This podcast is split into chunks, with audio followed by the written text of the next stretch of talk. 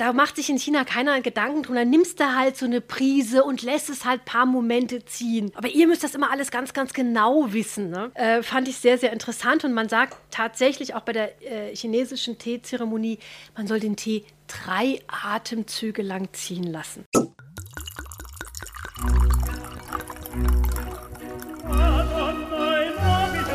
Dazu frischen Pfeffer und viel Chili.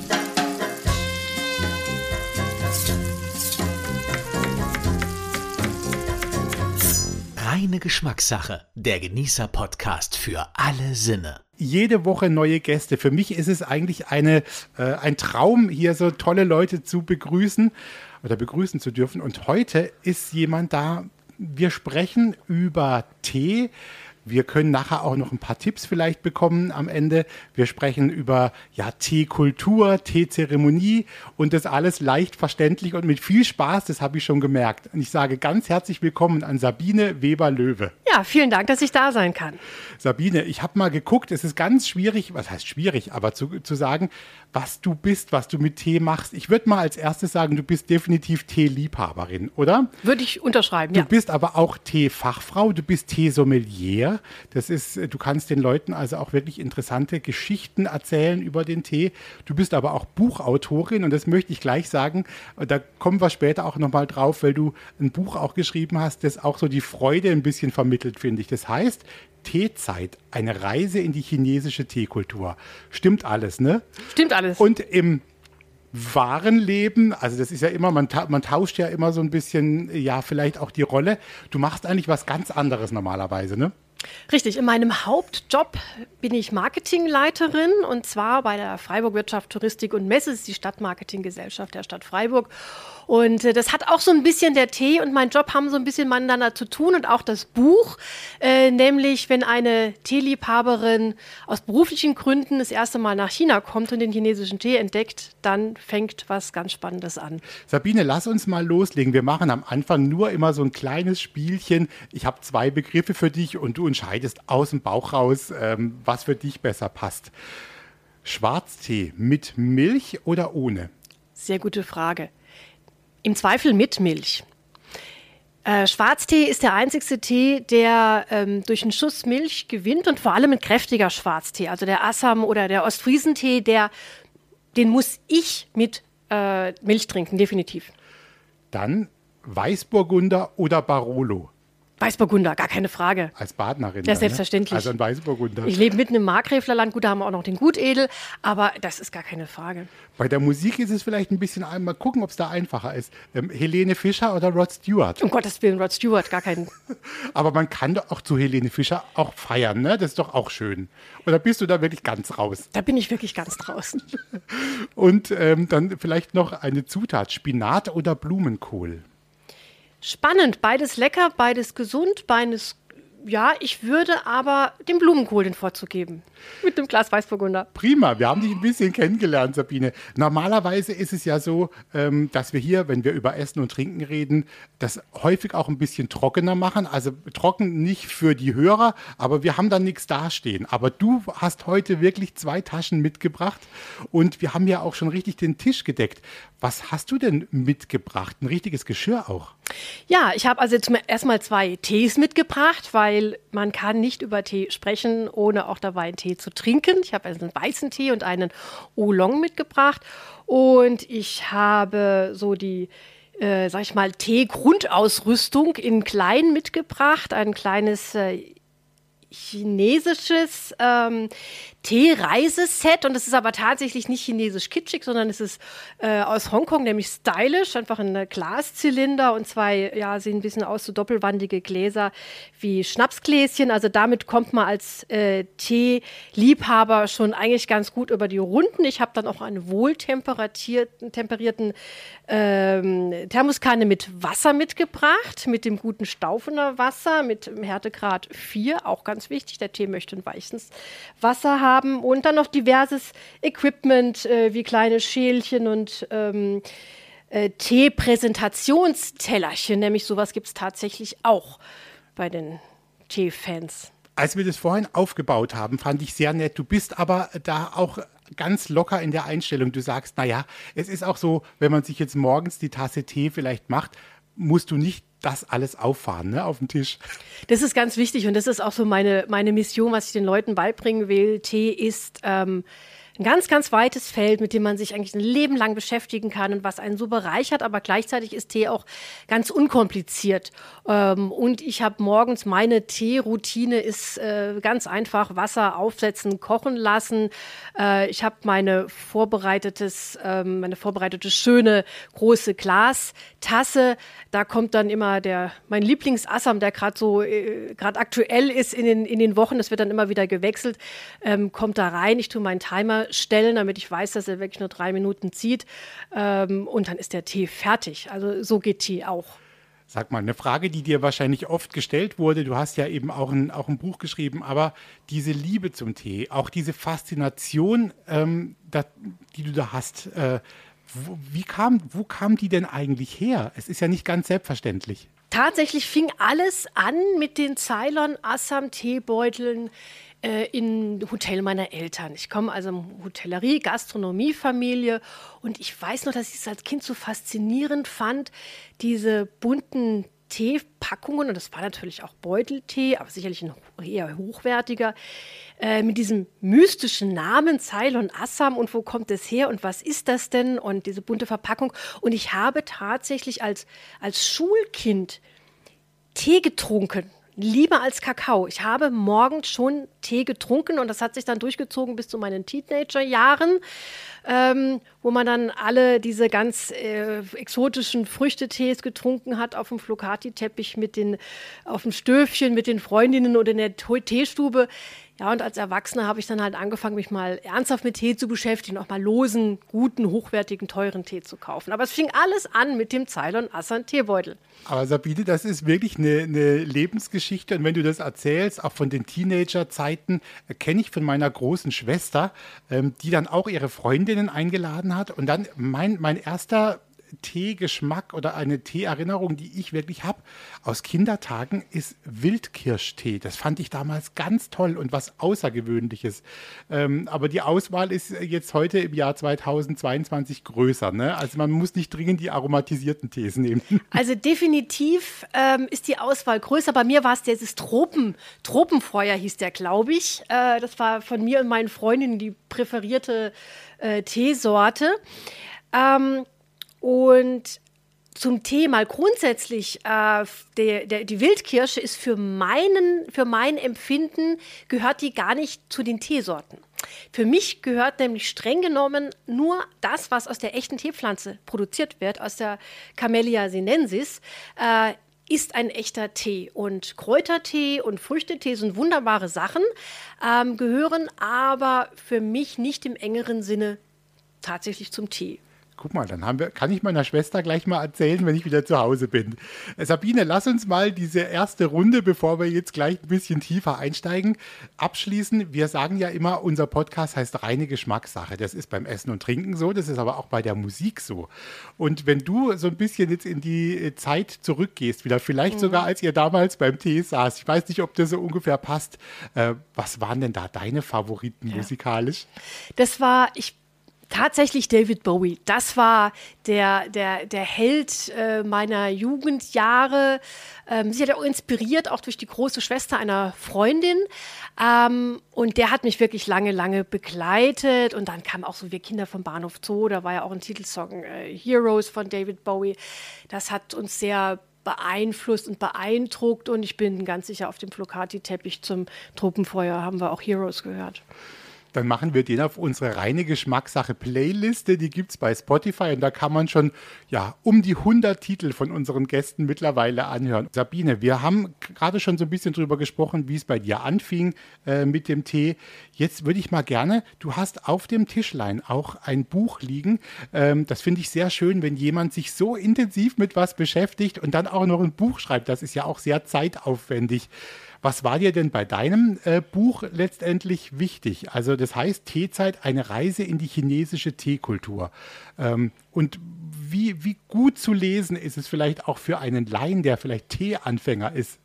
Und genau das ist es, was uns, weil ich habe ja noch eine Co-Autorin, wir haben das zu zweit geschrieben, was uns wichtig äh, war bei dem Buch, dass es nämlich wirklich ein Buch ist für Tee-Einsteiger, für Leute, die sich für die chinesische Teekultur insbesondere ähm, interessieren, aber auch die einfach insgesamt was über Tee wissen wollen, weil wenn man Tee sagt, muss man auch gleichzeitig China sagen. Tee, äh, China ist ähm, die Heimat des, ähm, des Tees und das war uns einfach wichtig, hier ein leicht lesbares Buch zu schreiben, wo auch wir beide als Autorinnen, die Li Hong Koblin ist so meine, meine Teefreundin, also wir haben viele, viele Tees äh, gemeinsam verkostet und ähm, es ging uns auch darum, gemeinsam was mit Tee zu machen und da ist eigentlich so das Buch dann bei rausgekommen.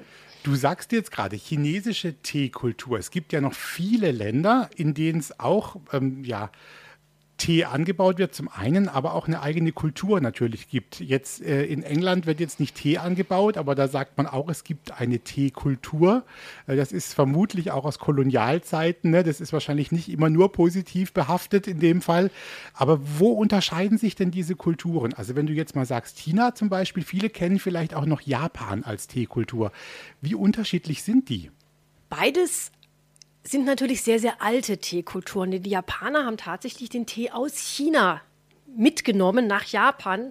Tee war äh, in Japan unbekannt und buddhistische Mönche haben den Tee aus ähm, China mitgebracht und haben dann eine ganz eigene Teekultur entwickelt. Und da ist tatsächlich die Teekultur ganz streng, äh, streng an den Zen-Buddhismus ähm, angedockt. Ähm, und die japanische Teezeremonie ist auch wirklich eine ein Teil des Zen-Buddhismus ist eine quasi religiöse Handlung, auch sehr, sehr kompliziert und kann man bei Großmeistern über viele, viele, viele Jahre lernen.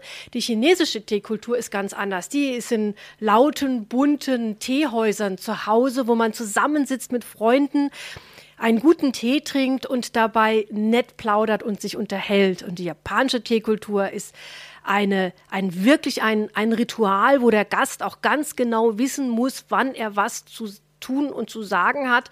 Ähm, das ist ganz, ganz unterschiedlich, so wie auch diese beiden ähm, asiatischen Länder, China und Japan, komplett unterschiedlich sind und wie auch die beiden Tees unterschiedlich sind. In China wird ein ganz anderer Tee produziert, der schmeckt ganz anders, weil er ganz anders verarbeitet wird ähm, als in Japan. Und das ist ganz spannend, auch wenn ein Laie mal einmal einen chinesischen einen japanischen Tee parallel verkostet ähm, und er so ein bisschen unterwiesen wird oder darauf aufmerksam gemacht wird, worauf er achten muss, es ist ihm sofort klar, das ist ein Unterschied wie Weißwein und Rotwein eigentlich. Du hast eben auf dem Tisch so viele schöne Dinge ausgebreitet, über die wir schon gesprochen haben. Ich habe dann vorhin auch gleich dran gedacht, wahrscheinlich hast du schon viele Sachen auch gesehen, die absolut sinnlos sind, aber trotzdem verkauft werden zum Thema Tee. Gibt es irgendwas, äh, wo du jetzt mit einem Schwunzeln sagen kannst, also das habe ich schon mal gesehen irgendwo und muss aber sagen, das braucht kein Mensch. Ganz klar das Tee-Ei. Das gute alte Tee-Ei. Das ist eigentlich, das ist so ein bisschen wie Käfighaltung. Ne? Also der Tee, ähm, der möchte frei schwimmen, der möchte sich im Wasser entfalten. Und wenn man den Tee in ein Tee-Ei einquetscht, ähm, dann kann er sich nicht entfalten, dann kann er seine Aroma nicht richtig abgeben. Und man kann auch mal so ein Tee-Ei reinschauen und mal gucken, zum Teil, wenn man so richtig vollstopft, dann ist da innen gar kein Wasser hingekommen. Ähm, also da empfehle ich, es gibt es ja eben auch in ganz tollen, wunderschönen, lustigen Formen als Entchen und ich weiß nicht was alles würde ich aber zu empfehlen, ähm, da lieber sich einen guten Edelstahlfilter zu besorgen. Und auch der Teestrumpf ist auch was Wunderbares. Der Teestrumpf, das ist ja eher auch so ein bisschen so ein ästhetisches Problem. Wenn man ein paar Mal den Teestrumpf verwendet hat, gerade mit einem Schwarztee und man hängt das dann irgendwie in der Küche hin, das ist nicht wirklich schön. Ähm, also das sind Dinge, wo ich empfehlen würde, versucht es euch irgendwie abzugewöhnen. Wie stehst du denn eigentlich? Vielleicht kann man es aber auch nicht so allgemein sagen, Sabine. Äh, dieses Thema Teebeutel, das kommt immer wieder auf, dass Leute sagen, ach, du kannst doch keinen Tee aus dem Teebeutel trinken. Und ich denke immer, hm, ich finde den jetzt eigentlich ganz fein, zumindest in dem Moment, in dem man den meistens so dann trinkt. Ähm, findest du, es gibt bessere Möglichkeiten, als den Tee im Teebeutel zu servieren? Also das ist eine wunderschöne Frage. Ähm, es kommt nämlich auf den Tee im Beutel an. Also man darf überhaupt nicht über Teebeutel schimpfen und tatsächlich meine schöne Teeauswahl im Büro. Das ist kein loser Tee, das sind Teebeutel. Es sind hochwertige Teebeutel, in denen der Tee viel Platz hat, sich zu entfalten. Es gibt ja neu diese Pyramidenbeutel und das ist jetzt wirklich kein Marketing-Quatsch, sondern da hat er wirklich die Möglichkeit, sich, ähm, sich zu entfalten. Man kann eben auch größere Blätter reinmachen. Es kommt immer davon, es hängt davon ab, wo habe ich den Beutel gekauft. Also im Supermarkt ist es wirklich sehr, sehr schwer, einen hochwertigen Teebeutel zu bekommen. Im Teefachgeschäft ist es sehr, sehr leicht, weil da kann man davon ausgehen, alles, was mir da angeboten wird, ist ein guter Teebeutel. Und man kann einfach mal äh, in den Küchenschrank durchwühlen und mal einen Teebeutel nehmen, aufschneiden auf eine Untertasse ähm, kippen und sich das mal anschauen. Was man da hat, ist das Ergebnis der CTC-Methode, das heißt Curling, Tearing, Crushing. Und wenn man sich vorstellt, was mit dem Tee gemacht wird. Ne? Der wird gedreht, der wird zerrissen, ähm, der wird in kleinstes, feines Granulat, das dann so aussieht wie, wie Nescafé, ähm, gerollt. Ähm, dann kann das Ergebnis jetzt nicht mehr wirklich so gut sein, wenn ein Naturprodukt so grausam behandelt wurde. Und äh, warum macht man das? Damit der Tee schnell sein Aroma abgibt und äh, schnell die Farbe abgibt und der ungeduldige Teetrinker mit seinem Teebeutel den auch schnell wieder rausziehen kann und seinen Tee trinken kann. Ähm, und das ist natürlich, da kann kein hochwertiger Tee einfach drin sein.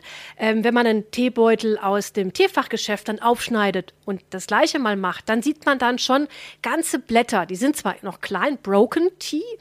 Ähm, der ist dann ähm, ganz klein geschnitten, aber man erkennt noch die ganzen Blätter, auch die Unregelmäßigkeiten und so einen Tee in einem großen Beutel gepackt. Man hat einen wunderbaren, hochwertigen Tee. Äh, Sabine, kommen wir gucken mal nach deinem zweiten Musikwunsch, was du mitgebracht hast. Du hast nämlich dich schon tatsächlich vorbereitet, was ich sehr schön finde. Wir haben zum einen äh, den David Bowie gehabt. Ähm, was hast du uns noch mitgebracht heute? Wenn ich jetzt mal so in meiner, wenn ich chronologisch vorgehe, dann kam als nächstes der Jazz in mein Leben. Äh, ich habe mir so mit Mitte 20, glaube ich, war es, einen äh, Traum erfüllt und habe angefangen, Saxophon zu äh, spielen. Ähm, und damit habe ich halt all die Großen natürlich, Charlie Parker, Miles Davis und so weiter, entdeckt, aber auch die Sänger, Ella Fitzgerald zum Beispiel und Billie Holiday. Für mich eine ganz, ganz große ähm, die ich heute auch immer wieder gerne, gerne höre. Und ähm, da habe ich mir gedacht, was würde ich gern von Billie Holiday beim Tee hören? Und da ist es Lady Sings the Blues. Äh, Sabine, guck mal, weißer Tee, schwarzer Tee, grüner Tee. Mhm. Ähm, das sind viele Möglichkeiten. Gibt es noch viel mehr als die ja. drei? Schön, die Hälfte hast du geschafft. Äh, es gibt noch drei weitere. Also die Familie des Tees äh, hat sechs Brüder und Schwestern. Der weiße Tee, der grüne Tee ist am häufigsten ähm, bekannt. Dann haben wir noch den, den schwarzen Tee natürlich. Ähm, wir haben dann noch gelben Tee. Das ist tatsächlich eine chinesische Spezialität. Das ist so eine, hat eine besondere Fermentationstechnik. Äh, dann gibt es den roten Tee und den blauen Tee. Ähm, und das ist ein bisschen kompliziert. Der blaue Tee, den habe ich dabei auch wenn du jetzt nichts Blaues hier auf dem Tisch siehst, der Oolong, der halbfermentierte Tee, ist in der Theologie ein blauer Tee. Das hat mit der chinesischen Übersetzung zu tun. Äh, Cha heißt er auf Chinesisch. Und das kann so äh, blau, türkis sein, aber mit Qing wird auch die, die natürliche Farbe von irgendetwas äh, bezeichnet. Und man hat ihn da so ein bisschen mit Gewalt da quasi in dieses Farbmuster reingepackt packt. Also der blaue Tee ist der halbfermentierte Tee. Ähm, und der rote Tee, das ist nämlich nicht der Hagebuttentee, wie man vielleicht meinen könnte, haben wir schon gelernt, das ist ja auch gar kein Tee. Da wird es jetzt ein bisschen spannend, hat auch mit China zu tun, nämlich für die Chinesen ist das, was wir als Schwarztee bezeichnen, Hongcha, roter Tee. Und wenn man sich mal überlegt, wir tun jetzt so einen ähm, ja, Assam-Tee zum Beispiel aufgießen, was hat das Ding für eine Farbe? Das ist so rötlich. Ne? Also Schwarztee hat ja alle möglichen Farben, Darjeeling so ein bisschen leicht gelblich und so weiter, ein ganz kräftiger, dunkler Ostfriesentee, der ist so dunkel, dunkelrot, aber so ein Schwarztee ist eigentlich rot. Der Tee selber, wenn wir den angucken, ist er schwarz, weshalb wir ihn wahrscheinlich schwarzen Tee nennen, aber die Tassenfarbe, wie das wir Theologen nennen, also die, der Tee an sich, ähm, Das ist rötlich. Und darum sagen die Chinesen dazu roter Tee, weil die Chinesen nämlich noch einen echten schwarzen Tee haben, der wirklich schwarz ist. Und das ist der Pu'er-Tee. Der kommt aus Südchina. Ähm, der hat eine ganz, ganz lange Geschichte. Ähm, und der ist tatsächlich, wenn man den aufgießt, ähm, dann ist der schwarz wie Kaffee. Der ist richtig, richtig schwarz. Da sieht man den Tassenboden nicht. Und deshalb ist es ja ganz logisch, dass die Chinesen ihren Schwarztee, der wirklich schwarz ist, Schwarztee nennen, äh, Heicha, und dass die den unseren Schwarztee, der in Wahrheit rot ist, Hongcha nennen. Und so sind wir bei den sechs Farben. Guck mal, du hast, ich habe mir hier was nebendran gelegt. Moment. Du hast was ganz Tolles mitgebracht. Ich nehme es jetzt nochmal in die Hand. Natürlich können es jetzt leider unsere Hörer nicht sehen, aber wir können ganz kurz drüber sprechen. Du hast so wunderbaren Tee mitgebracht. Sowas habe ich noch gar nie gesehen. Ähm, die sehen so ein bisschen aus, eben spitz wie, wie, wie Nadeln. Ich sag mal, ähm, ähm, ja, vielleicht kannst du es besser erklären. Und wenn ich die jetzt so in die Hand nehme, gehen die auch so ein bisschen auf. Du hast gesagt, die heißen Silbernadeln, ne? Genau. Und so sehen sie eigentlich auch aus. Dann kann man schon sich ganz gut vorstellen. Sie sind spitz wie Nadeln und haben einen silbernen Flaum, so wie die Weidenkätzchen, die wir kennen. Und das Tolle ist, man kann den wirklich streicheln. Also man kann Tee streicheln. Wenn man da mit dem Finger drüber fährt, dann fühlt sich das so weich an wie ein, ein Silberkätzchen. Das sind die kleinen Kapillarhärchen, die um den noch geschlossene Teeknospe drumrum ist. Also die Blattknospe, nicht die Blütenknospe, sondern die Blattknospe. Und das ist eben ein weißer Tee. Und der ähm, äh, Yinzhen Cha, also der Silbernadeltee, wie er auf Chinesisch heißt, das ist wirklich der edelste weiße Tee, den es gibt, weil er ganz, ganz aufwendig zu pflücken ist. Man muss von diesen kleinen Nädelchen 30.000 Stück sammeln, um ein Kilo Tee zusammenzubekommen. Wie ist das denn, Sabine? Das guckst du ja wahrscheinlich auch manchmal. Du bist ja auch eine, eine, eine informierte Teeliebhaberin. Wenn du sagst, das ist natürlich auch Handarbeit und die Menschen äh, müssen da ganz viel dran arbeiten, auch dann auf der Teeplantage. Wie ist es denn aktuell so mit diesen Arbeitsbedingungen tatsächlich beim, beim Thema Tee? Gibt es da ganz große Unterschiede? Kann man da selbst ein bisschen drauf achten auch? Es gibt viele Teehersteller, wie zum Beispiel die Firma Teekampagne, die sehr, sehr darauf achten, ähm, dass man ähm, faire Bedingungen erfüllt. Und ähm, das ist, das kann man zum Beispiel auch danach verfolgen. Man kann auch im Teefachgeschäft auch nochmal fragen, wo kommt der Tee her? Welchen, ähm, welchen Weg hat der Tee genommen? Ähm, ist es schon ganz, ganz wichtig, das anzuschauen. Südafrika dann nochmal ganz anderes Thema.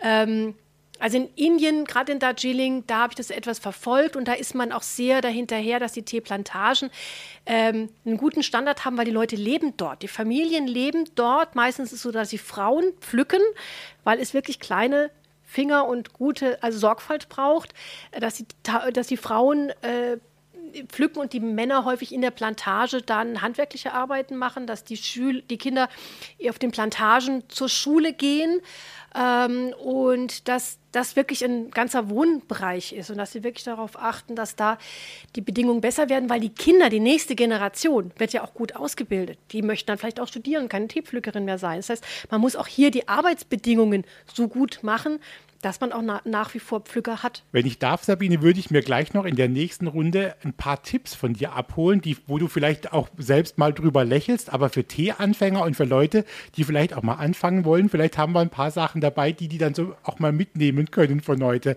Dann haben wir noch, noch mehr gelernt für die, für die Praxis. Ich würde dir gerne noch mal eine Freude machen mit der, mit der Playlist und äh, einen dritten Song da auch noch draufstellen von dir. um jetzt in der Chronologie weiterzugehen und in so die eher jüngere Vergangenheit zu gehen, da habe ich dann Hubert von Geusern vor vielleicht, ah, ich glaube vor 20 Jahren ungefähr entdeckt. Ähm, und ich, also da, ich erinnere mich an das Herst das nicht. Das ist wirklich so ein wunderschöner, ah, melancholischer Song herrscht das nicht, wie die Zeit vergeht. Und das ist natürlich auch wunderbar zum Tee trinken geeignet als, ähm, als Song. Und ähm, ja, den würde ich tatsächlich auch ja, zu einem schönen chinesischen Oolong oder zu einem japanischen Gyokuro empfehlen. Ja, also jetzt würden wir mal den zweiten Tee machen. Gießen jetzt auf, so mit 70 Grad heißem Wasser und lassen sie ein paar Momente ziehen. Und das ist immer das, wo dann ja, ähm, die Chinesen sich lustig machen über uns Europäer. Ähm, wenn wir dann, ich weiß noch mal, was ich bei meiner ersten äh, Teereise in, am Westsee war, äh, wo es den berühmten Longjing Cha, den Drachenbrunnentee gibt. Ähm, da habe ich dann gefragt, ja, und wie lang muss man den jetzt genau ziehen lassen und wie viel Gramm verwende ich jetzt da? Und dann hat sie sich herzlich amüsiert und hat gesagt, ach, ihr Europäer, ähm, das, da macht sich in China keiner Gedanken drum. Dann nimmst du halt so eine Prise und lässt es halt ein paar Momente ziehen. Aber ihr müsst das immer alles ganz, ganz genau wissen. Ne? Äh, fand ich sehr, sehr interessant. Und man sagt tatsächlich auch bei der äh, chinesischen Teezeremonie, man soll den Tee drei Atemzüge lang ziehen lassen. Das kann jetzt natürlich alles und nichts heißen. Also ich tue dann doch im Zweifel lieber meinen Tea-Timer anmachen. Äh, und das vielleicht auch schon mal ein kleiner Tipp am Rande, während hier der Tee so vor sich hinzieht wie heiß, welches Wasser, welchen Grad, ähm, also welche Temperatur, wie lang ziehen lassen etc. Immer das machen, was auf der Verpackung steht. Der Teehersteller kennt seinen Tee am besten. Und wenn der sagt, bitte diesen Tee drei Minuten ziehen lassen mit 100 Grad kochen heißen Wasser überziehen und ungefähr äh, 10 Gramm auf ein Liter verwenden, dann erstmal genau das machen und sich daran orientieren. Und wenn man dann so ein bisschen seinen Tee kennengelernt hat und sagt, ah, ich möchte ein bisschen kräftiger, nimmt man ein bisschen mehr Tee oder man lässt ihn ein kleines bisschen länger ziehen oder bei niedrigeren Temperaturen, wenn erst angegeben wird, 70 Grad, dann macht man es vielleicht ein bisschen heißer. Und es lohnt sich tatsächlich so, also ein paar Dinge lohnen sich, sich anzuschaffen. Also statt Tee-Strumpf und Tee-Ei dann lieber ein Tee-Thermometer sich anschaffen. Gerade bei zarten Tees wie dem grünen, dem schwarz, äh, dem äh, weißen Tee, da ist es wirklich hilfreich, wenn man weiß, ob das Wasser 70 oder 80 Grad hat. Was würdest du denn sagen? Ich beim, beim Thema Wein sage ich hier immer, wenn Leute fragen, mit was könnte ich mal so ein bisschen anfangen. Ich sage ganz oft tatsächlich Weißburgunder, weil ich finde, das ist so ein Wein, mit dem kann man erstmal gut äh, umgehen, ja. Was ist es denn beim Tee? Wenn wirklich mal einer sagt, ich würde es mal gerne ein bisschen anfangen, wo könnte er sich rantasten? Also ich würde erstmal fragen, was, also die meisten haben ja schon äh, irgendeine Präferenz. Also das heißt, sie trinken gerne Grüntee oder gerne Schwarztee oder haben vielleicht auch schon mal mit, weißem Tee versucht. Ähm, dann würde ich erstmal in die Richtung gehen, und wenn jemand sagt, ich bin zum Beispiel Grüntee-Trinker, was ja, häufig der Fall ist, wenn jemand gerne Tee trinkt, dann würde ich auch erstmal sagen, hm, hast du schon mal japanischen, chinesischen? Dann würde ich sagen, probier das einfach mal aus. Kauf dir mal einen japanischen Sencha, also gute mittlere äh, Qualität und vielleicht einen Longjing-Cha, einen Drachenbrunnentee, auch gute Jap äh, chinesische Qualität. Und dann tu die beiden mal aufgießen und mal gucken, was schmeckt dir besser. Weil der chinesische Tee, der wird, ähm, der wird geröstet im Wok quasi. Ähm, dann hat er so feine Röstaromen. Der japanische Tee, der wird gedämpft. Und deshalb schmeckt er so algig. Ja, so ein bisschen diesen berühmt, dieses berühmte Umami. Ja.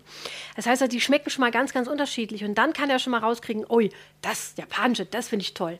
Und dann probierst du mal mit den Japanischen rum.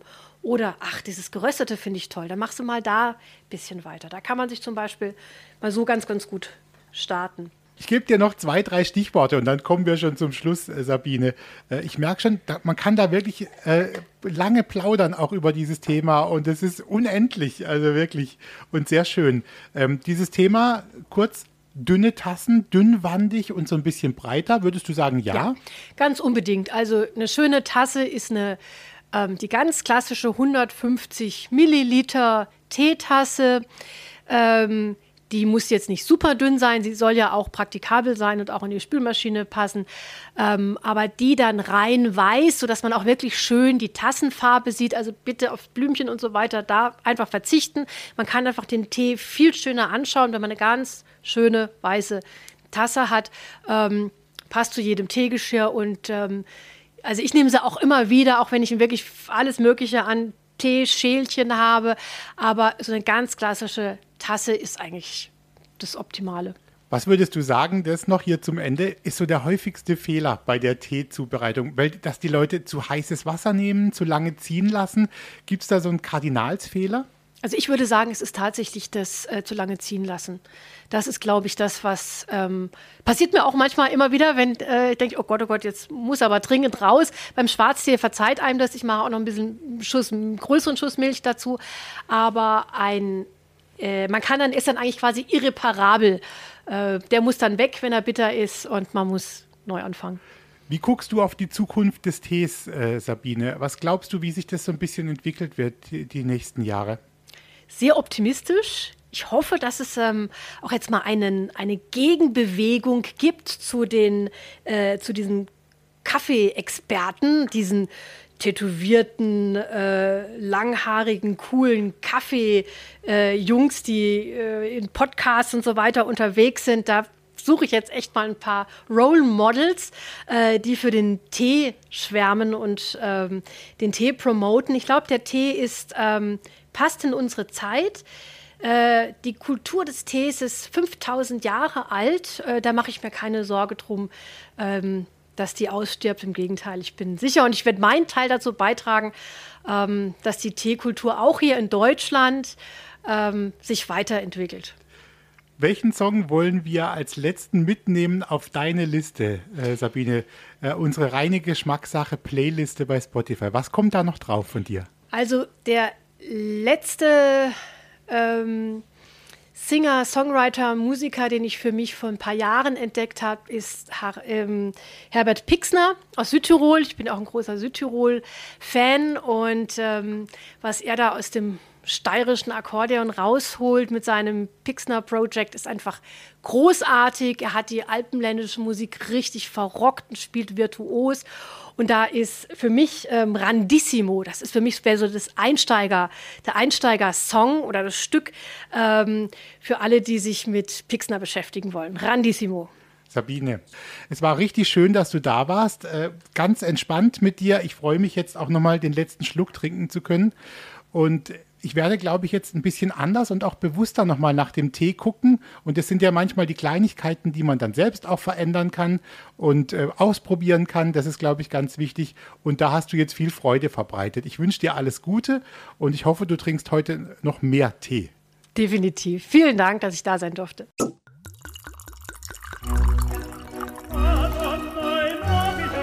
Das war reine Geschmackssache, der Genießer-Podcast für alle Sinne.